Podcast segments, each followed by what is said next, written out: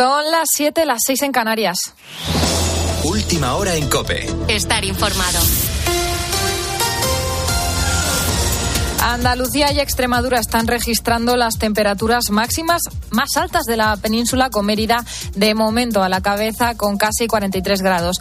Tras ellas se sitúan Almonte y el Granado, ambas en la provincia de Huelva. De Huelva. La Agencia Estatal de Meteorología, de hecho, ha activado para mañana los avisos rojos que suponen la máxima alerta por calor en diferentes puntos de Sevilla y Córdoba. En el resto del país solo se librarán en la cornisa cantábrica. Se espera que este intenso calor empieza a remitir a partir del miércoles. Mientras tanto, pues los trucos para combatirlo suelen ser los mismos, aunque con variantes sobra, sombra, abanico, muchos líquidos y el que pueda aire acondicionado. Más cosas. A falta de cuatro semanas para las elecciones generales, una de las incógnitas que siguen abiertas es cuántos debates en televisión habrá y quiénes participarán en ellos. El Partido Popular habría emplazado para mañana lunes a una reunión al PSOE para hablar de este asunto, pero los socialistas no han aceptado ese encuentro. Al margen de esto, los populares quieren marcar la agenda en esta precampaña con el anuncio de medidas que favorezcan la maternidad y la conciliación familiar. Por ejemplo, la última que ha anunciado este mismo domingo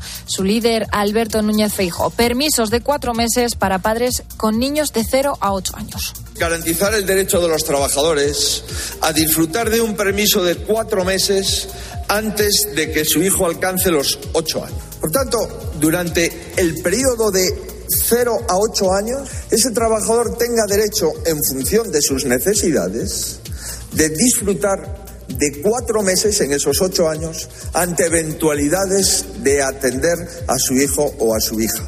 El segundo es un permiso de, para cuidadores de cinco días laborales al año.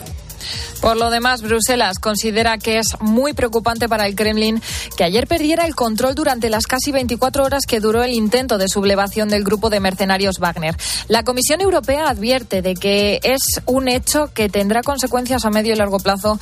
Desde el Ejecutivo Comunitario se insiste en que es un asunto interior ruso en el que no hubo injerencias desde el exterior.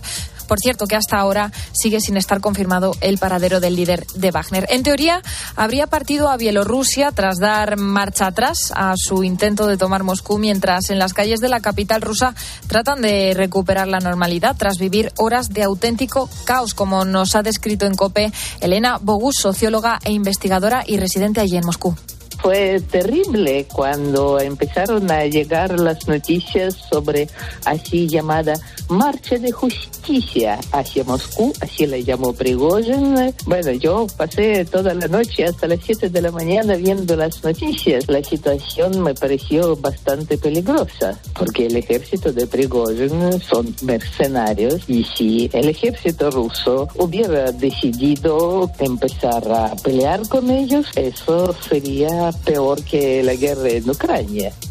Y en Grecia, el primer ministro durante los últimos cuatro años, el conservador Kyriakos Mitsotakis, habría alcanzado la mayoría absoluta en las elecciones celebradas este domingo, según las primeras encuestas a pie de urna. Con la fuerza de ABC. Cope, estar informado. Cuenta atrás para una nueva cita europea del baloncesto español, Cristina Bejarano. Sí, la selección femenina busca su cuarto Eurobásquet en las últimas seis ediciones. Última hora de la selección, Pilar Casado. La selección española ya ha realizado la primera tanda de calentamiento sobre el parque del Estosiche Arena de Ljubljana, donde se medirá, como decís, a partir de las 8 a Bélgica. España, oro en, los, en dos de los últimos tres campeonatos de Europa, se va a enfrentar a una Bélgica que va a disputar su primera final de un Eurobásquet. Entre algodones, María Conde, que se ha perdido los cuartos y la semifinal por molestias en el hombro izquierdo. En tenis, Carlos Alcaraz ha ganado el torneo de Queens y con ello vuelve a ser el número uno del mundo.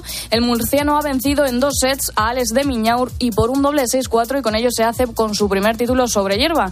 Llegará a Wimbledon como primer cabeza de serie y en menos de una hora también, a las 8 de la tarde, arranca el Eldense Real Madrid Castilla, vuelta de la final del playoff de ascenso a segunda división.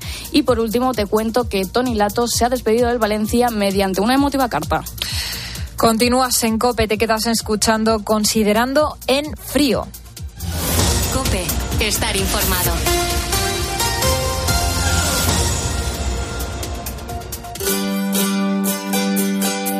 Jorge Bustos. Considerando en frío. Cope, estar informado.